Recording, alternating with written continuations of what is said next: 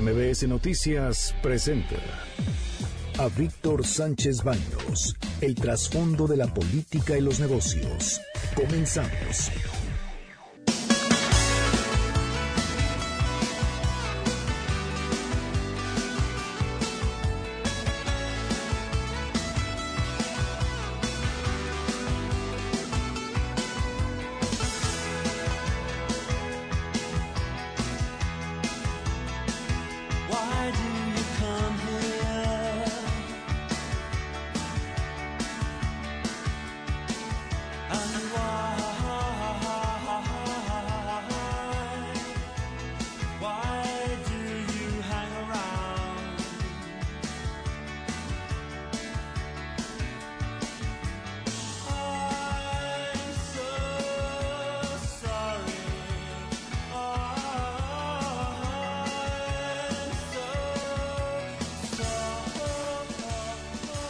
¿Qué tal? Muy, muy, muy buenas noches. Los saludo con mucho afecto. Soy Víctor Sánchez Baños en MBS, en MBS Radio a través de la frecuencia de 102.5 de FM desde la Ciudad de México. Acompáñanos durante una hora con información, análisis y debate sobre los temas informativos que leerás y escucharás mañana.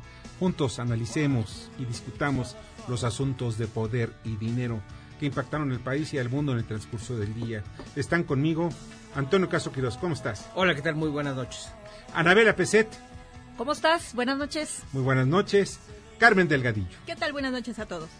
Estos, estos son los sonidos de la información. El presidente Andrés Manuel López Obrador se refiere a las expresiones en redes sociales de la piloto de Interjet Jimena García tener las pruebas, los elementos, esperar a ver si quien supuestamente las hizo las confirma y qué actitud tiene actualmente, si fue cierto, si está dispuesta a ofrecer una disculpa, eh, si lo hizo de manera inconsciente, como todo parece indicar, eh, porque es una expresión pues muy fuerte, una cosa muy irracional, pero Esperemos, esperemos, no nos adelantemos, eh, vamos a, que la empresa y quien participó expliquen más. Sí, es cierto, fue una expresión totalmente, bueno, casi de adolescente o infantil, pero pues no deja de ser importante lo que dijo. Y ahora hay un linchamiento en contra de este piloto y su compañera Gabriela García en las redes sociales. Sí cometieron un grave error por una por opinar que echaría una bomba en el Zócalo y otra por apoyarla. Aquí las disculpas de Jimena. Lamento profundamente el comentario que hice en mis redes sociales. Fue un comentario inmaduro. La gente cercana a mí, mi familia, mis amigos, saben que estoy completamente en contra de la violencia. Jamás incitaría a la violencia. Quiero disculparme de verdad con mi empresa, que es una gran empresa con el señor presidente, con México, a la gente que ofendí, de verdad de corazón, les pido una disculpa. Y sí es cierto, sí hay mucha gente que resultó ofendida, realmente sí resulta ofendida, porque pues es hablar de un ataque, pero esto lleva y conlleva muchas cosas más. Mucha gente en las redes sociales se trata de buscar, eh, pues de alguna manera, un mayor número de simpatizantes. Aún no entienden que lo escrito y dicho ahí tiene repercusiones por el momento, Jimena fue despedida de la línea aérea. Sin embargo, esto lleva a un factor que debe reflexionarse. El discurso del odio siembra miedo, incertidumbre y confrontaciones. Los políticos deben alejarse de ese discurso por el bien del país. Aquí se aplica un ya basta. Ahora escuchemos a Regional. Esperemos para diciembre cerrar con una capacidad de procesamiento de 900 mil barriles a un millón, que sería magnífico. Estamos ahorita a 700 mil barriles de producción, de procesamiento. Pero aunque estuvieran las seis refinerías trabajando al 100%, todavía tenemos un déficit. Por eso es que se decidió hacer una nueva refinería. Y no es por capricho. Y fue en dos bocas y no porque el presidente sea de ahí, que sí es de ahí, sino porque se encontraron las condiciones óptimas. Bueno, no era necesario que otra vez la justificaran, pero la construcción de la refinería de Dos Bocas es un hecho. Y el presidente ya ha dicho que además de refinar petróleo, van a producir petroquímicos. Y eso es lo que ya está en estudio. Y recientemente, platicando con gente de, de la Secretaría de Energía, me contaba, vamos a buscar la manera de también producir petroquímicos. No tenemos gas natural, es una burrada. Nada más No te hay. voy a decir una cosa. ¿importarlo? Yo, yo no lo sé si lo tengan o no, Ah, sí o sí. Yo No sí. tenemos gas natural suficiente para hacer petroquímicos, por eso los importamos.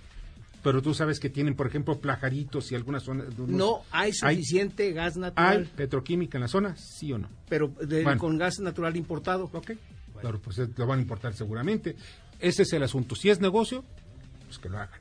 Arturo Herrera, secretario de Hacienda.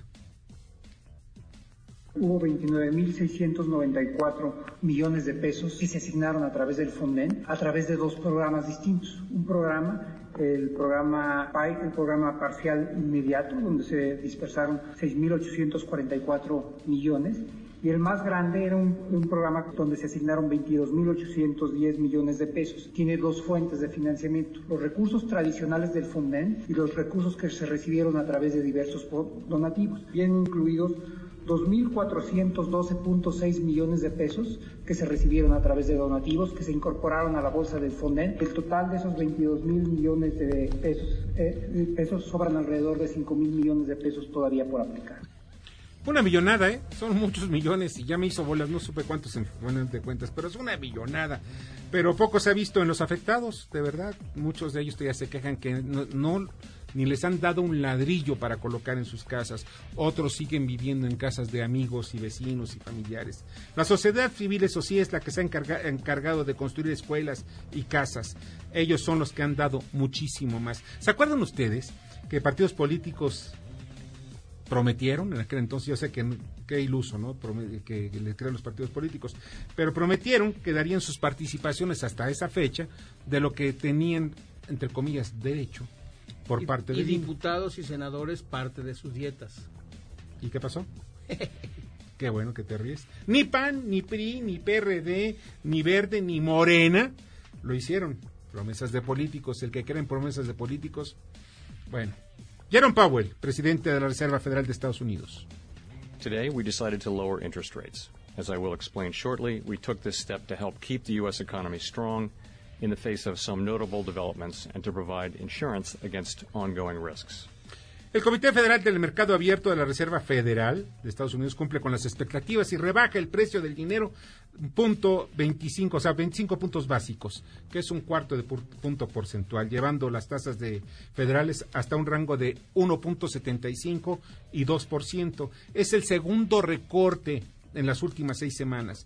Powell eh, que dice que Estados Unidos mantiene una mayor expansión económica en la historia, pese a las tensiones comerciales con China, un posible Brexit sin acuerdo. Es la más larga de la historia. ¿Y la qué? Es la expansión económica más larga de la Y historia. la mantienen, 121 meses. pese a las tensiones políticas de todo. Medio Oriente y con China. Esto es importante decirlo. Ellos están creciendo. Bueno, por cierto, el crecimiento de Estados Unidos es el 2.5. No, andamos en dos ahorita. ¿En Estados Unidos? En Estados Unidos en dos. Pues ya bajó un poquito. Por eso bajó la tasa de interés. Ahora, ¿qué afecta en México? Obviamente lo primerito es el hecho de bajar la tasa de interés, pero el eh, mantiene un diferencial de cerca de seis puntos con México.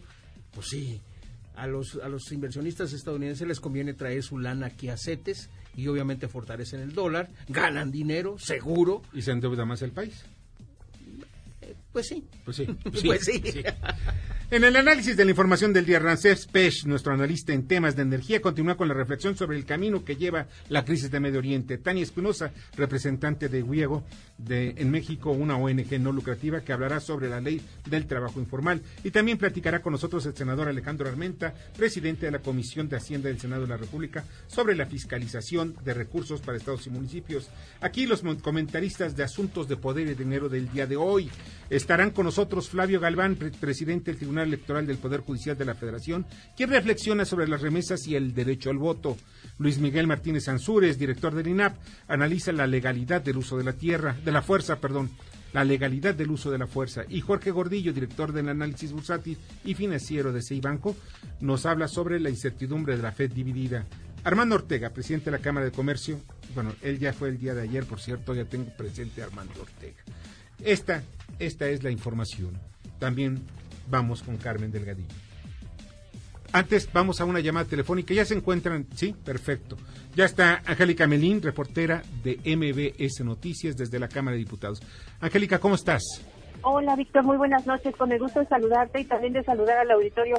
En este recinto parlamentario se está llevando justo a cabo en este momento la reunión extraordinaria de la Comisión de Educación en la que se van a aprobar, sin duda se aprobarán los dictámenes de las leyes secundarias en materia educativa. Este procedimiento se está llevando a cabo entre reclamos de la oposición por falta de condiciones para sesionar y también un procedimiento irregular en, la discusión de estos documentos que acusó en todo momento la oposición. Bueno, pues no se redactaron el Palacio Legislativo, sí en un palacio, pero esta vez fue en Palacio Nacional y de la mano de la Coordinadora Nacional de Trabajadores de la Educación, que sigue bloqueando parte del recinto parlamentario. El debate en esta eh, sesión de comisiones ha llegado hasta los gritos y, bueno, a señalamientos muy, muy fuertes, Víctor, como el que lanzó la diputada del PRI, Cintia López Castro, quien, bueno, pues ella señala cómo es que con estas eh, reformas que entregan el manejo de las plazas nuevamente a los grupos sindicales, es que se va a poder acceder a una plaza magisterial. Escuchemos a la diputada del PRI y quieren legislar en lo oscurito. Ya le entregaron el control al sindicato, ya le encontraron las plazas a la gente. Para tener una plaza de maestros se regresa a las viejas prácticas, a vender la plaza, a heredar la plaza, a pagar por la plaza, a acostarte con el líder para que te dé tu plaza. Eso es lo que acaba de hacer Morena legisladores de oposición, Víctor, han advertido que estas disposiciones, por el modo en el que se están legislando y por el fondo, el contenido de eh, las leyes secundarias, van a ser impugnadas ante la Suprema Corte. En respuesta a los legisladores de la mayoría, sobre todo los eh, encabezados por la bancada de Morena, bueno, pues negaron que estas reformas en cuestión estén entregando el manejo de las plazas a los eh, líderes sindicales y, bueno, pues tampoco se está entregando, dicen ellos, la rectoría del Estado sobre la educación. Es lo que se está discutiendo en San Lázaro. Y un tema muy importante. Te agradezco muchísimo, Angélica. Pásala muy bien. Pues seguimos pendientes. Buenas noches. Mi agradecimiento. Angélica Medín, reportera de MBS Radio. Miren ustedes, sobre este tema es muy importante ver lo siguiente. Yo, eh, desde que soy reportero, he recibido quejas de maestros, los cuales, eh, pues para poder escalar, necesita ser amigo de un líder sindical. O ser el amigo del chofer, o el amante, o la amante del líder sindical. O sea, es algo realmente espantoso que no han entendido, eh, pues estos señores diputados, que el hecho de entregar otra vez las plazas al sindicato sí les va a llevar votos, claro que sí, pero están también regresando a las humillaciones que recibieron muchos maestros, muchos maestros que están dedicados de verdad en cuerpo y alma a la enseñanza de los niños. Pero esto va a acentuar y perpetuar la diferencia de los mexicanos. Va a ser muy diferente un, un muchacho, un joven que estudia en una escuela pública a uno que eh, estudia en una escuela privada. Parece un complot. es un parece un complot para que... ¿No sería más bien un acuerdo con la maestra? ¿Pero para qué? Para... Yo creo que no, porque al final de cuentas, aunque tú le des a la maestra, la maestra, ella ya, ya lo único que está buscando es crear como una estructura dentro política que le dé dinero, porque ya los maestros ya no la quieren. ¿El, el PES todavía es de no, ella? No, yo no estoy tan segura, ¿eh? ¿El partido político Conociendo a la maestra. Sí, ¿no? Mira, tienen control sobre algunas personas, pero no... Muchas. sí, pero ¿sabes algo? Yo, yo la sigo viendo como un factor ah. que le da miedo más a la clase política, más a aquellos políticos, incluso los de Morena, y los cuales le tienen canonjías especiales, le quieren entregar ya otro partido político. Es que eso es lo que están buscando. Es el sindicato más grande de toda Latinoamérica. Sí, es el sindicato más grande, pero, nada más falta que veamos qué unidad tiene ese sindicato y por qué sigue teniendo mayor fortaleza hoy, pues por lo menos la CENTE.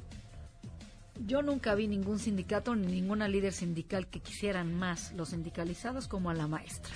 En los tiempos de Fox y Calderón. Y ahorita. Lo que ella les lograba a los maestros cada año de aumentos, prestaciones y demás, hombre, le ponían tapete rojo. Bueno, es para conocer la historia de el Baester Gordillo, la verdad. Pues yo trabajé con ella, entonces sí me consta. Pues te consta de dónde viene, las traiciones que le hizo a Carlos Conquitud, todo cómo llegó con Carlos Salinas. Fue, fue una mujer eh, humillada por este tipejo. Sí, era mi paisano. era tu paisano, San Luis Potosí, pero también hubo traiciones en todo esto. No nos hagamos, que también ahí hay una historia de corrupción sindical brutal brutal. Ahí también. De miles de millones de pesos. Sí, para apoyar campañas. Sí. Para apoyar, campañas de muchos políticos. Vamos con el comentario de Luis Miguel Martínez Sansures, director del INAP. Adelante, Luis Miguel. Víctor, buenas noches. Te saludo a ti y a tu auditorio. Legalidad, uso de la fuerza y derechos humanos. Si bien es cierto que el Estado detenta el monopolio de la fuerza legítima, esta debe tener límites.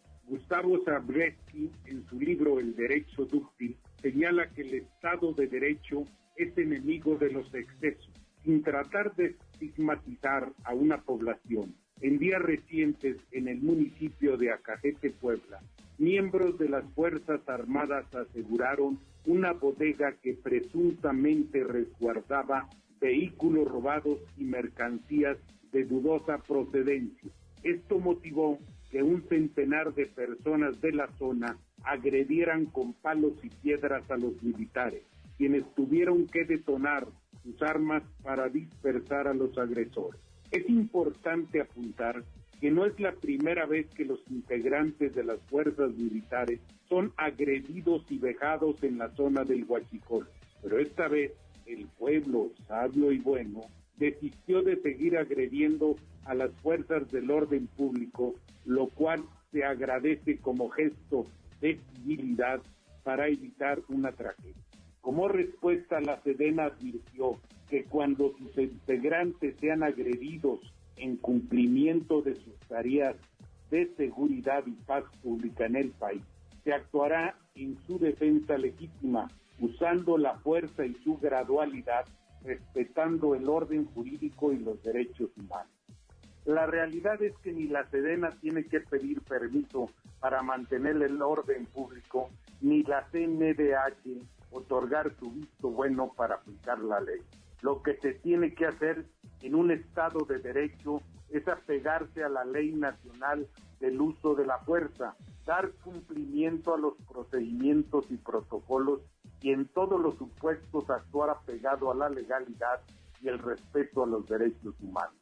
Ante la falta de cultura de la legalidad y respeto a las instituciones de seguridad en nuestro país, es importante para la Guardia Nacional encabezar el desfile militar del 16 de septiembre, pero es más importante dotar de herramientas jurídicas a las Fuerzas Armadas para cumplir y hacer cumplir las leyes y la Constitución. Muchas gracias. Escuchas a Víctor Sánchez Baños. Vamos a una pausa y continuamos. Víctor Sánchez Baños en MBS Noticias. Continuamos. Ahora vamos con el dato útil. A partir de mañana y hasta el 22 de septiembre, México recibirá la Cumbre de los Premios Nobel de la Paz. Mérida, Yucatán recibirá esta decimoséptima edición que reunirá al mayor número de galardonados en su historia. Debate.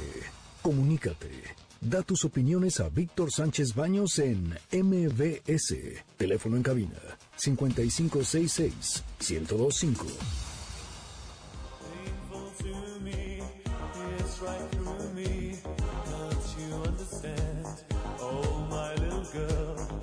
Muchas gracias, muchas gracias de continuar con nosotros en MBS Radio. Vamos al resumen informativo, Carmen Delgadillo. Arabia Saudita muestra drones usados en el ataque. Son restos de 25 drones y misiles de crucero que golpearon las instalaciones de Aramco. La respuesta de Trump no fue una declaratoria de guerra, sino que habrá más sanciones económicas contra Irán. Máxima producción de Pemex en el 2022. De acuerdo con Francisco Castellanos Páez de la Unidad Técnica de Extracción y Supervisión de la Comisión Nacional de Hidrocarburos, 16 de los 20 campos prioritarios petróleos mexicanos producirán 300.000 barriles de crudo diarios. Retrasan resolución para Santa Lucía. Fue diferida la audiencia incidental en la que se debería de resolver si, si revocarse o no la suspensión definitiva concedida en uno de los amparos tramitados contra la construcción. La nueva fecha es el 24 de septiembre. ¿Y los seguros del septiembre del 2017? 2.218 millones de dólares pagó la Asociación Mexicana de Instituciones de Seguros. Partirá de cero la indagatoria sobre Ayotzinapa. Será una nueva indagatoria independiente, objetiva y clara, ofreció la FGR. Caso Robles, ahora la inhabilitan. De risa, ¿eh? Diez años por falta de veracidad en su declaración patrimonial. Subasta de arte prehispánico Se recaudaron 1.2 millones de euros por la Casa de Subastas de París. 95 piezas eran propiedad de una pareja de coleccionistas. Según Millón, el matrimonio Manichak, Jean Aurance, justificó la propiedad de la colección. Por cierto, el embajador debía haber puesto una demanda a la misma empresa subastadora, pero pues no lo hizo desde el punto ¿Y no podía haberlas comprado México? No. ¿Por? Pues, ¿Por qué? Si se las robaron, ¿tú vas a comprar chueco? No vas a comprar chueco en lugar que se las lleven otra gente. No sobran. El INA lo que dice es que son falsas muchas de ellas. Ah, pero de las 36 pon que sean cinco falsas. Todas las demás eran auténticas. Es patrimonio del país. Exacto. Y es nuestro, no tenemos que ir a comprarlas. O conseguir un Si son rateros, no vas a ir con el ratero. Así como este señor que, que vendió la, que compró la casa de Chen Li podría haber comprado. Sí, pero ya había un ya había un procedimiento judicial, pero en fin. Y además él quería comprar un pase ahí. Pasa al otro mundo. Pasa al otro mundo. Huelga de General Motors pega a Coahuila. 200 empleados suspendieron la producción en áreas que surten a la armadura de Arlington, Texas. En Coahuila hay 19 empresas proveedoras de General Motors. Muchas gracias, Carmen Teresco. Buenas noches. Buenas noches. Y ya está en cabina y le agradezco muchísimo al senador Alejandro Armenta, presidente de la Comisión de Hacienda de la Cámara de Senadores. Alejandro, ¿cómo estás? Gracias, gracias. Buenas noches a todo tu equipo de producción, Víctor, Anabel, Carmen, a todos. Este, ya está, ya está, ya está empiezo a, caerme bien morena. pues más te vale. Gracias, Toño, todos, a todos, de verdad, estoy a la orden. no, no, y muchas gracias. Esta es tu casa, ya lo sabes. Oye, Alejandro, bueno, tienes un tema que me parece muy importante, que es la fiscalización de recursos a estados y municipios. ¿Cómo se va a lograr sin violar la autonomía, sin violar la independencia de cada uno de los estados? Bueno, el tema de la fiscalización, estuvimos esta semana en la Comisión Bicameral de Disciplina Financiera en Estados y Municipios. Lo primero que tenemos que hacer es revisar la deuda. La deuda ordinaria de los 32 estados y de los más de 2.400 municipios se encuentra en un parámetro de 500 mil millones de pesos, medio, billón, medio billón, mientras la deuda nacional es de 10 billones de pesos. Entonces, sin embargo, Fíjense el dato. Sin embargo, no la ley de disciplina financiera no obliga a los estados y municipios a presentar, a acreditar, a registrar la deuda extraordinaria, que no le llama deuda por, disposición de ley, fíjate, con, con toda intención, la ley de disciplina no reconoce los compromisos de pago como deuda.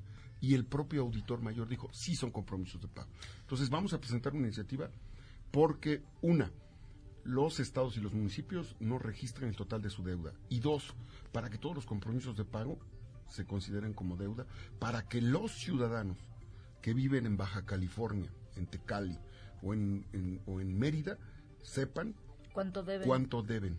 Fíjate que en, el, ¿Y por qué deben? En la legislatura pasada nosotros hicimos un estudio y nos dijeron no tenemos, no existe obligatoriedad que nosotros reportemos la deuda. ¿Qué? Sí. ¿Cómo que sí? Es la complicidad. Esa es la complicidad. Pero nadie los obliga. No, por eso es la complicidad de una ley que se creó para proteger una forma de saqueo que se ha hecho a través de los fideicomisos públicos. Yo lo he presentado, lo he denunciado. Se estima que entre el 2014 y el 2018 eh, se eh, destinó de recursos extraordinarios, no de lo presupuestado en la ley de ingresos, no, de recursos extraordinarios. Los recursos extraordinarios es lo que ingresa al país y no está considerado en el presupuesto. Eh, por ejemplo, eh, excedentes, de petróleo, otros ingresos, etcétera, etcétera. Bueno, esos recursos extraordinarios no son fiscalizables y se fueron cerca de dos billones de pesos, dos billones. Millones de millones. Millones de millones a fideicomisos públicos. ¿Cuáles fueron los estados que más se beneficiaron? Tenemos cinco estados. Edomex, Puebla, Veracruz, Coahuila, Coahuila, Jalisco.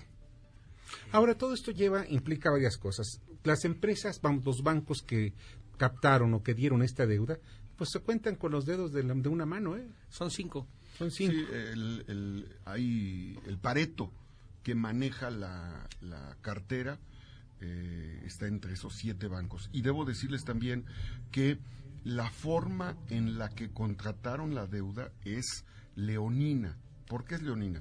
Porque cuál es el, el digamos, cuál es la garantía con la que un banco le presta, Le presta. al municipio o al Estado las Participaciones. Y las participaciones no tienen riesgo para el banco. Por No eso. hay. Entonces debería de ser tasas eh, Más bajas. más blandas y bajas. Y cuando hay tasas que no corresponden a una garantía tan, tan fuerte, tan sólida, eh, pues se entiende que hay moche o hay acuerdo. A eso iba yo. O sea, mi pregunta es, hay empresas que se dedican, eh, asesores financieros, que hablan, que hay varios, que van con los gobernadores, van con los presidentes municipales, dicen que les reestructuran su deuda y luego les consiguen otro crédito, ¿no? Y cobran una, una comisión. de cuenta de esos bancos. Exactamente, y ni siquiera son de bancos, o sea, digo, Protego, ¿no? Pero tienes razón, yo sabía de cinco, pero son siete. ¿no? Ah, Pues el, el no, caso no. de que, mira, ¿Qué mira, pasa Pedro con Aspe- esas empresas? ¿Qué, qué- Sí, qué pasa había políticos ya muy claros. Sí, Pedro claro. Aspe, Pedro uno de los que estaban metidos en esto del, es. del, del salinato. En fin, había muchos El más. creador, Pero del el creador de, de los de los fideicomisos.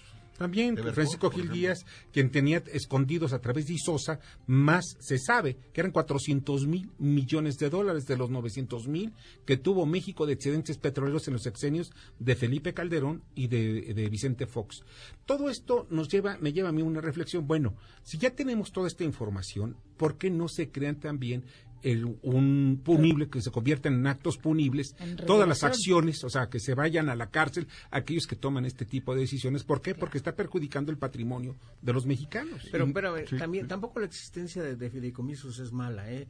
Yo fui subgerente de, inversión de Pemex y cuando tú tienes un proyecto de inversión de multianual, tienes que guardar los recursos. No, Y pero ¿sabes creamos fideicomisos para la refinería, el tubo, etc. Pero los No, pero, fideicomisos es Toño, una cosa. Son los negocios. Sí, que pero ¿sabes No, por no, qué? no, sí. ¿Sabes Yo por qué era- los crean los fideicomisos?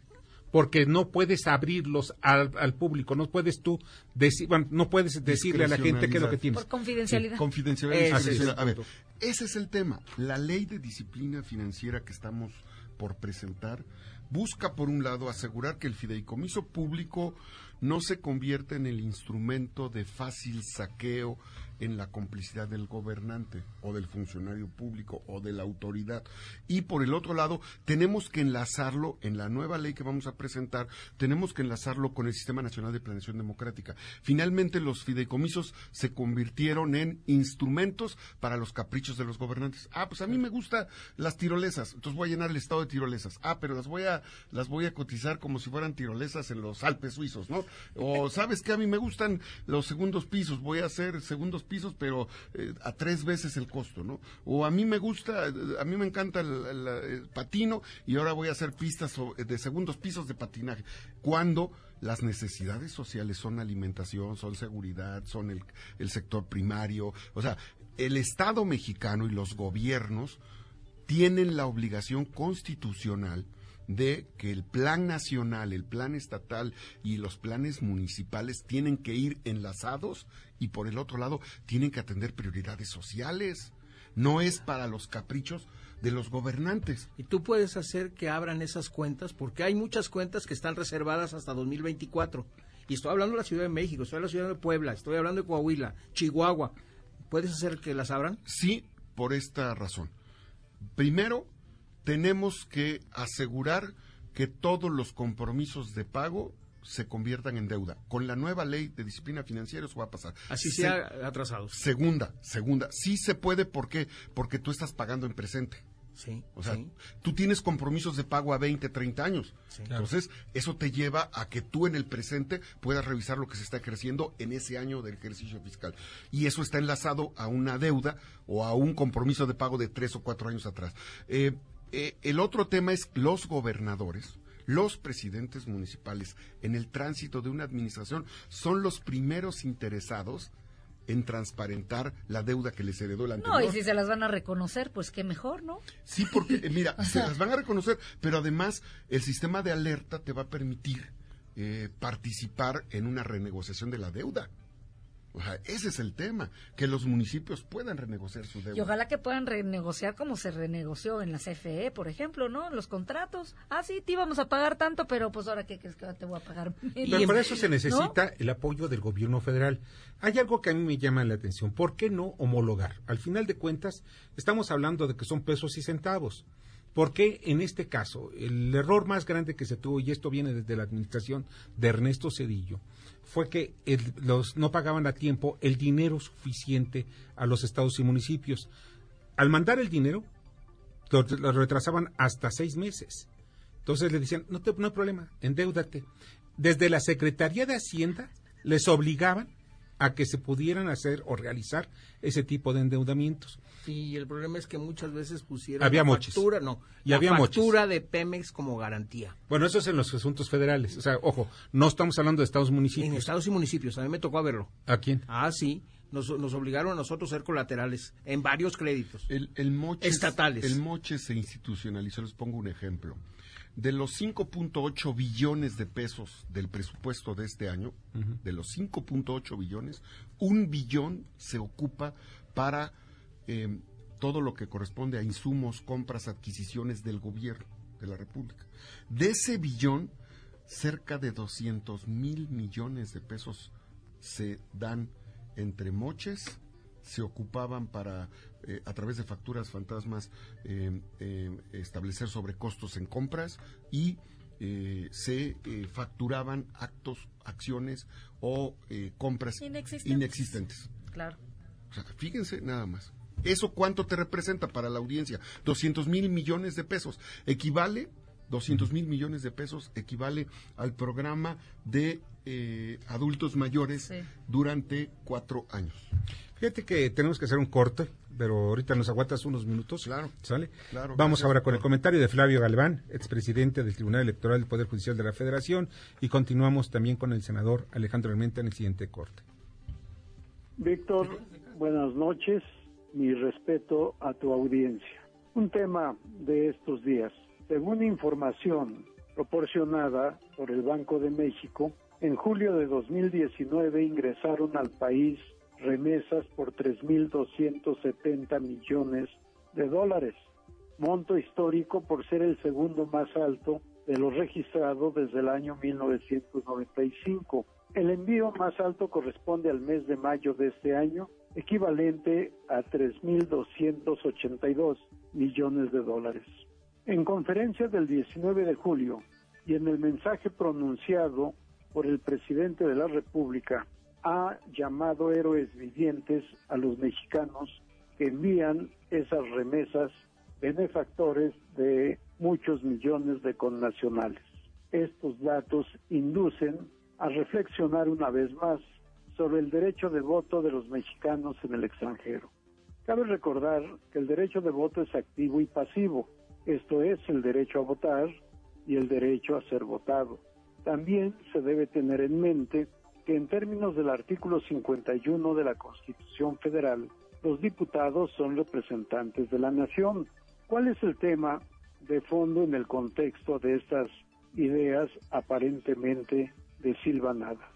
Pensar en la necesidad o quizá en la posibilidad, en la pertinencia o quizá ocurrencia de evidente complejidad política y jurídica de instituir la Diputación Migrante, la existencia de diputados que representen a los migrantes mexicanos. Por lo pronto, sin hacer ninguna clasificación, ninguna diferencia sin establecer todavía requisitos o limitantes. ¿Qué induce a pensar en esta posibilidad? Que el Congreso de la Unión nada ha hecho sobre este tema, en tanto que los congresos de Durango, Guanajuato, Guerrero, San Luis Potosí, Zacatecas y el Distrito Federal ya han instituido en el ámbito local la Diputación Migrante. ¿Cuándo el Poder Legislativo Federal asumirá la decisión correspondiente? Quede la pregunta, Víctor.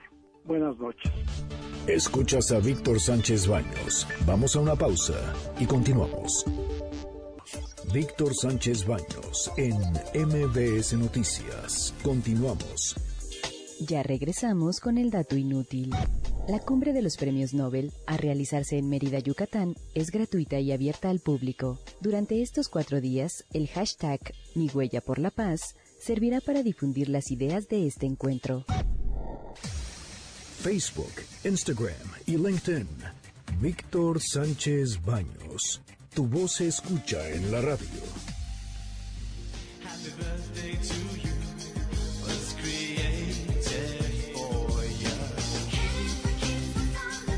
Muchas gracias, Kimberly. Te agradezco infinitamente. Brevemente les digo también que se activó la alerta amarilla en toda la Ciudad de México por las tormentas en casi todas las demarcaciones. En todos, no son demarcaciones, en todos los municipios de la Ciudad de México. Desde la Cuauhtémoc, Carranza, Coajimalpa. Hay una lluvia muy intensa. Tengan cuidado. Se estiman que va a haber encharcamientos en varias partes de la ciudad. La lluvia es entre 30 y 49 milímetros, caída de granizo, viento entre 50 y 59 kilómetros por hora. Peligros, lluvias fuertes pueden generar encharcamientos, corrientes de agua sobre algunas avenidas y calles, precaución por caídas de ramas, árboles, lonas. Eh, hay que retirar las, la basura de las coladeras. Esto es para que ustedes tomen precauciones y desde aquí estamos informando. Y continuamos con el senador Alejandro Armenta, presidente de la Comisión de Hacienda de la Cámara de Senadores. Alejandro, pues ya vemos el problema gigante que tenemos con la deuda de estados y municipios. Vimos como muchos políticos, y esto lo, yo he sido testigo de cómo unos unas semanas antes de terminar su, su mandato algunos gobernadores y presidentes municipales que hacían se endeudaban con cinco mil, dos mil, con lo que fuera, millones de pesos y después se desaparecía el dinero. Los posteriores gobernantes decían, oye, no me dejaron ni las engrapadoras y ni dinero en caja. Aquí, al final de cuentas, mientras no hagamos que tenga dientes todo tipo de leyes en contra de aquellos eh, administradores que no cumplan. Ya no estoy hablando de cuestiones morales, ya no que no cumplan con la, con, con la normatividad pues debían también responder ante, ante el Ministerio Público. Indudablemente, y en ese sentido es un mandato de los mexicanos de todas y de todos porque pagamos impuestos y lo menos que queremos es que esos impuestos queden en manos de eh, funcionarios públicos deshonestos. En ese sentido, la ley de extinción de dominio es una oportunidad para recuperar lo robado y también la, hay que recordar que se aprobó y se elevó a delito grave la corrupción. Hay que denunciar hay que denunciar la corrupción, hay que denunciar el saqueo y eh, la impunidad es uno de los principales problemas que tenemos en el país. Así es que hoy hay leyes eh, que nos permiten eh, detener la, la, conducta inadecuada de un servidor público. el propio presidente de la República ha sido muy puntual. quiero decirles que hemos tenido nosotros, incluso cuando se acerca un presidente municipal a vernos, hoy llegaron presidentes de Michoacán que me pidió el señor senador que los atendiera en mi calidad de, presidente de la Comisión de Hacienda y pusimos primero sobre la mesa, esta es una reunión que les, donde les damos atención, pero dejamos en claro que se acabaron los moches, se acabaron las, los intentos de soborno. Lo único que vamos a hacer es tocar la puerta para que sus proyectos o lo que las dudas ustedes tengan eh, puedan ser canalizados. Entonces un presidente nos dijo, oye, tengo un problema de un permiso en Conagua, ah, pues, hablemosle al director, de, a la directora de Conagua. Y eso es lo que hicimos ser un puente.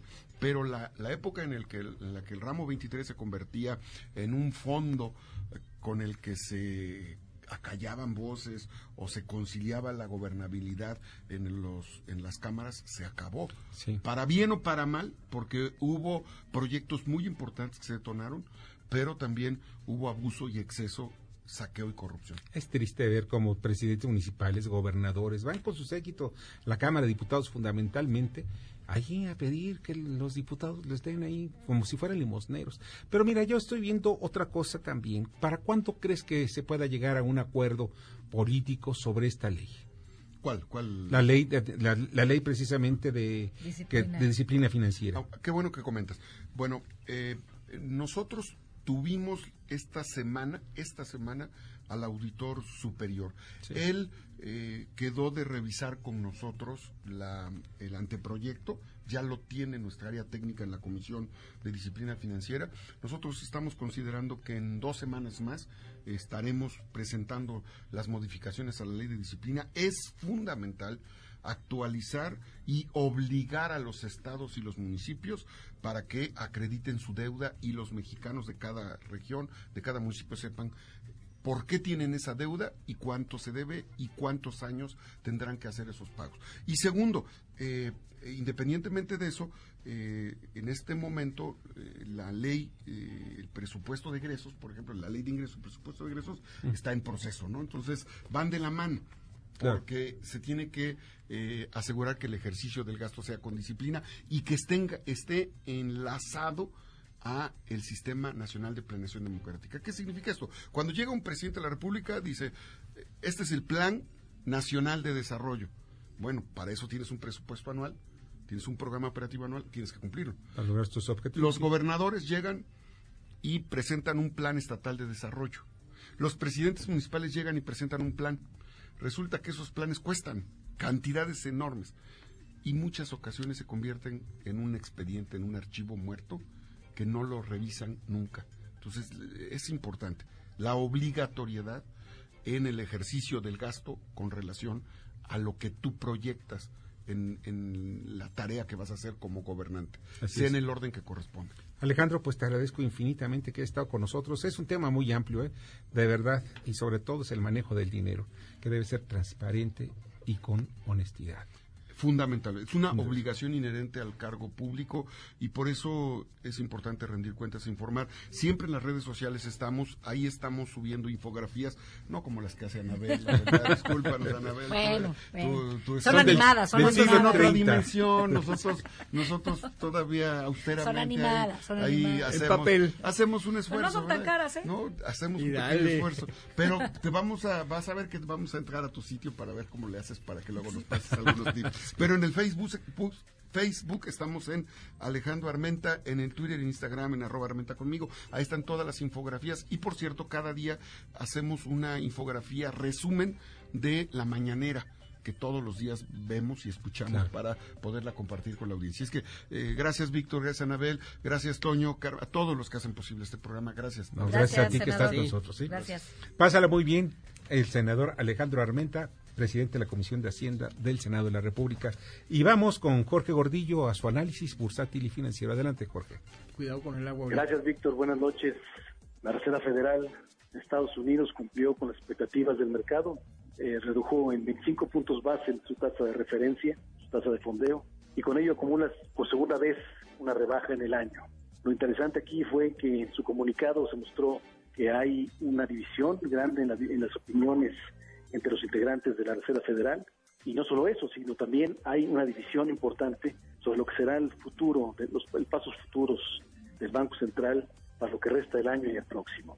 Es difícil hoy eh, poder anticipar si la Reserva Federal continuará con una tendencia bajista, ya que su presidente eh, Jerome Powell dijo que la economía se encuentra bien, pero la incertidumbre y la preocupación siguen muy altas hacia adelante sobre una posible desaceleración económica por lo cual eh, nos deja a todos en, la, en esta situación de, cautela, en situación de, estar muy atentos en lo que en lo que suceda con los estatus económicos y con la situación de eh, guerra comercial entre Estados Unidos y China. Por lo pronto, los mercados financieros observaron en un principio, previo a la reunión, una, un rally positivo para después corregirse de manera eh, ya que el mercado esperaba que se asegurara una mayor eh, estímulos monetarios hacia adelante. Con esta decisión, es muy probable que el Banco de México tenga la oportunidad de bajar en 25 puntos base su tasa de fondeo la próxima semana, que se, también tiene reunión de política monetaria, y ponerse la par con la Reserva Federal. En este momento la tasa de fondeo en México es de 8%, se podría mover a 7,75. Vamos a estar muy atentos al respecto. Hasta aquí mis comentarios del día de hoy, Víctor. Buenas noches. Escuchas a Víctor Sánchez Baños. Vamos a una pausa y continuamos. Víctor Sánchez Baños en MBS Noticias. Continuamos. Continuamos con el dato feo. La paz en todo el mundo nunca ha existido. La ACNUR señala que actualmente los seis conflictos que causan un mayor número de desplazados y víctimas se ubican en Yemen, Irak, Siria, Sudán del Sur, Somalia y Afganistán. Debate. Comunícate. Da tus opiniones a Víctor Sánchez Baños en MBS. Teléfono en cabina 5566 1025.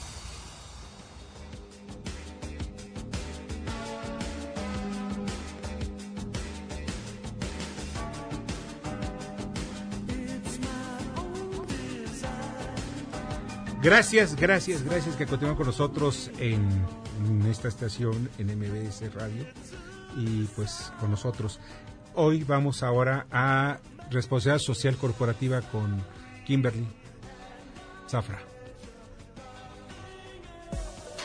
Muy buena noche, Víctor. Te comparto que la armadora de autos coreana Kia en México, bajo el liderazgo de Jong Kun Lee, a tres años en el país, acumuló cuatro premios JD Power en su estudio de calidad inicial, donde los dos últimos corresponden al 2019 con los actuales modelos de Forte y Kia Rio, que se producen en Pesquería Nuevo León. Refrendó el certificado hecho en México otorgado por el Instituto Mexicano de Normalización y Certificación, el cual valida la identidad y origen de los modelos Kia producidos en esa entidad. Hasta aquí la responsabilidad social corporativa, Víctor. Nos escuchamos más adelante.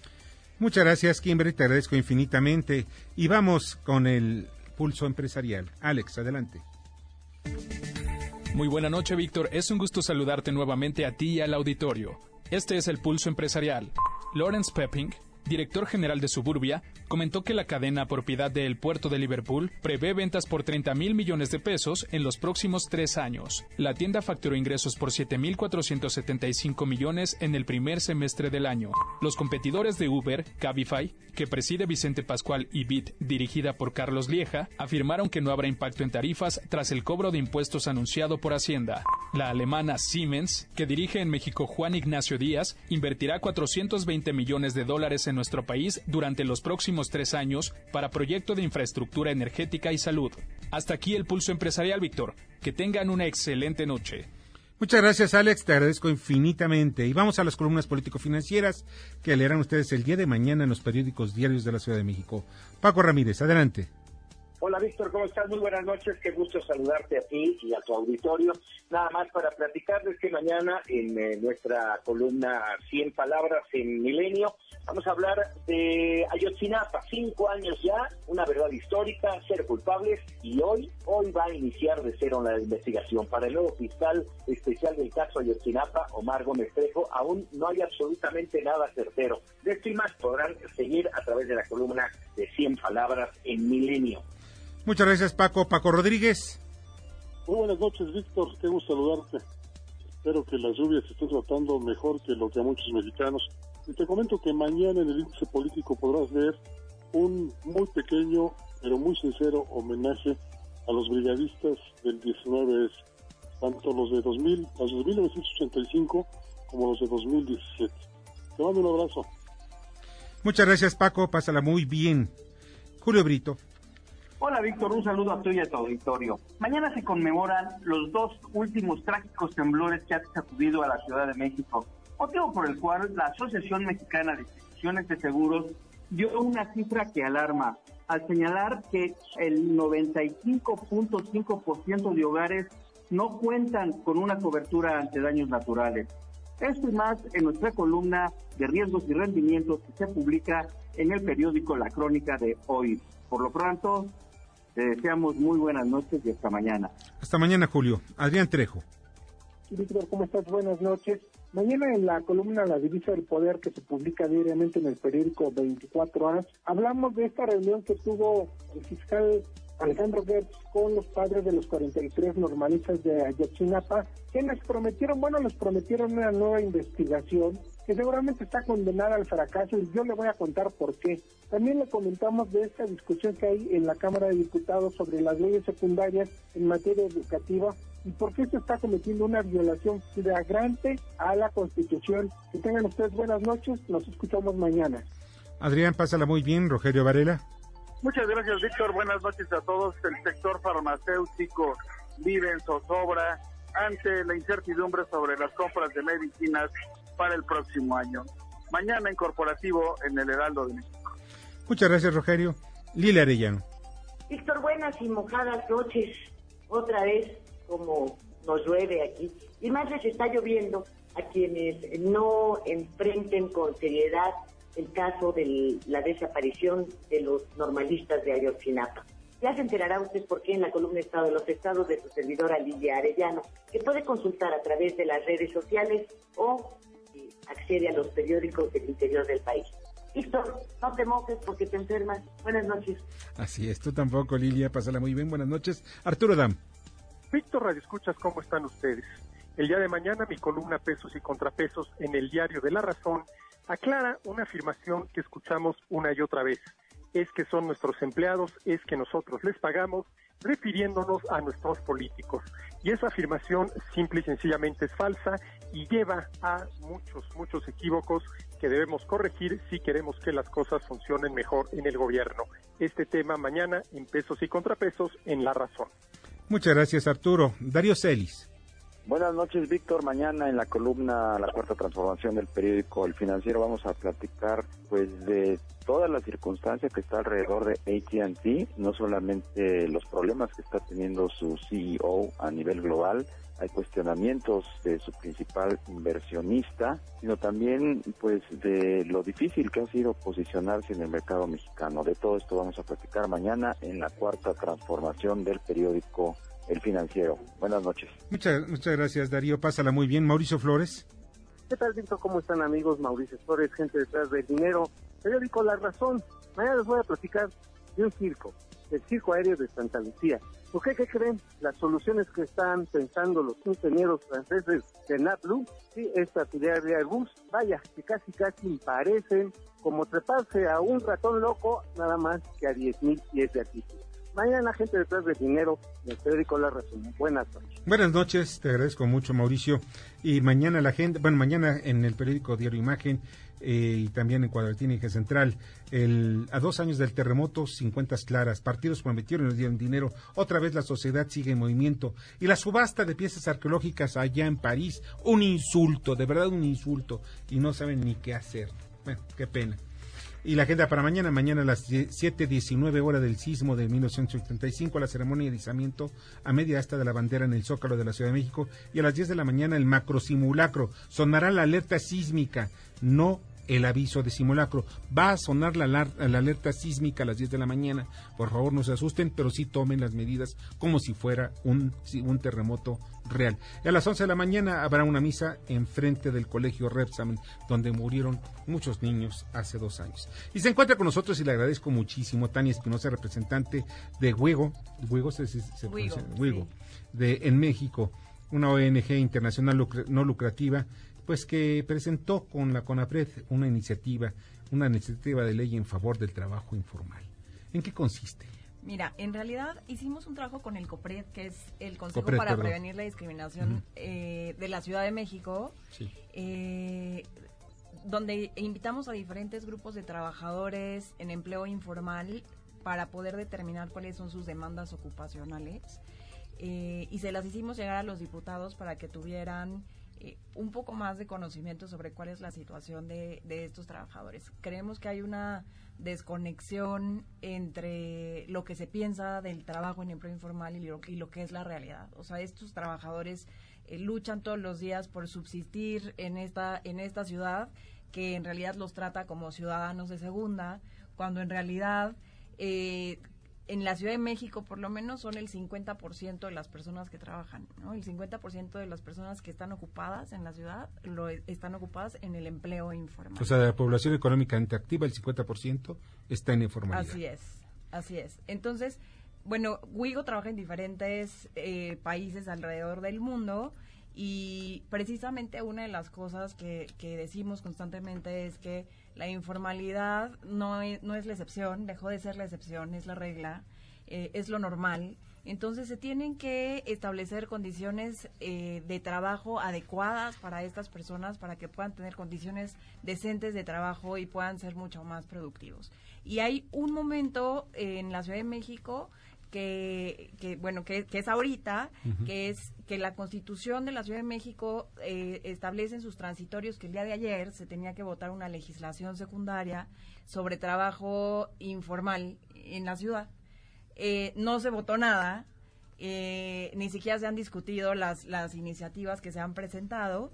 el Congreso en realidad está en falla y, creemos que es una oportunidad y un reto al mismo tiempo que exista eh, esta discusión y esta nueva legislación. Pero es porque no se convierte en Tania en presa de los o sea, el trabajador informal se convierte en capital político de muchos de los grupos que están afuera, buscando votos, buscando negocios y que todo esto se convierte en, al trabajador informal lo convierten en muy vulnerable. Pero también, también, está que para qué el trabajador va a pagar impuestos o por qué, cuál sería el incentivo si viven así y a lo mejor no es la, el, eh, son este ganancias pequeñas, ¿me explico? O sea, que ya si las juntas pues es una gran masa. muchísimo más un trabajador inclusive informal de estos de los mercados, en fin, gana muchísimo más que muchos trabajadores formales.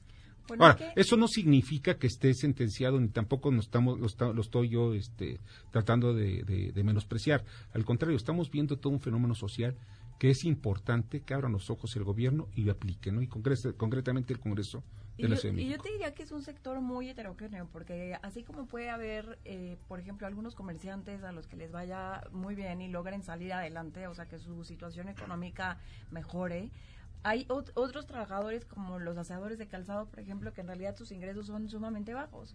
Entonces, la Constitución sí establece que tiene que haber un proceso de regulación en diferentes materias, uno, uno de seguridad social, un proceso de, de regulación de seguridad social, de espacio público, de sistema de salud, este, y también uno fiscal. Entonces, hay propuestas ya de estas, de estas legislativas en donde ya se habla de que tienen que pagar impuestos todos los trabajadores en el empleo informal por igual. Yo ahí sí me, cuestiono esto mismo que es, o sea, un, un bolero que cobra 20 pesos la boleada, eh, en realidad tiene que dedicar una parte de sus ingresos a pagar impuestos o no, y es como una discusión que se tiene que dar, ¿no? Pero, mira, son 10 boleadas, es un salario mínimo. Es una discusión de, de, ciudad y de país, te diría, porque a nivel país, igual el 60% de las personas que trabajan, trabajan en la informalidad. Pero más que pagar impuestos es reconocer lo que está pasando con ellos. ¿Por qué? Porque son víctimas, son de verdad víctimas de mucho mucho delincuente. Oye, ¿cuál es una página de internet donde puedan localizarlos a ustedes y puedan tener mayor información? Es www.wiego.org. Otra vez, porque si no... www.wiego.org.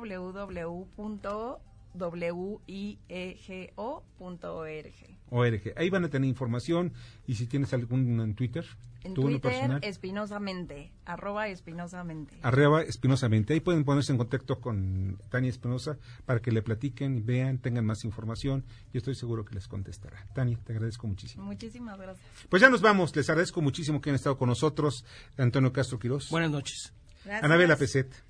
Gracias. Bueno, estuvieron también conmigo Jorge Romero en la producción, Carmen Delgadillo en la información, Fernando Moxuma en la redacción y en los controles Héctor Zavala y también Bernardo Sebastián. Yo soy Víctor Sánchez Baños, les deseo que pasen una excelente noche. Cuidado, está lloviendo mucho y hay peligro. Las opiniones vertidas en este programa son única y exclusivamente de estricta responsabilidad de quien las expresa. MBS Noticias presentó a Víctor Sánchez Baños, el trasfondo de la política y los negocios.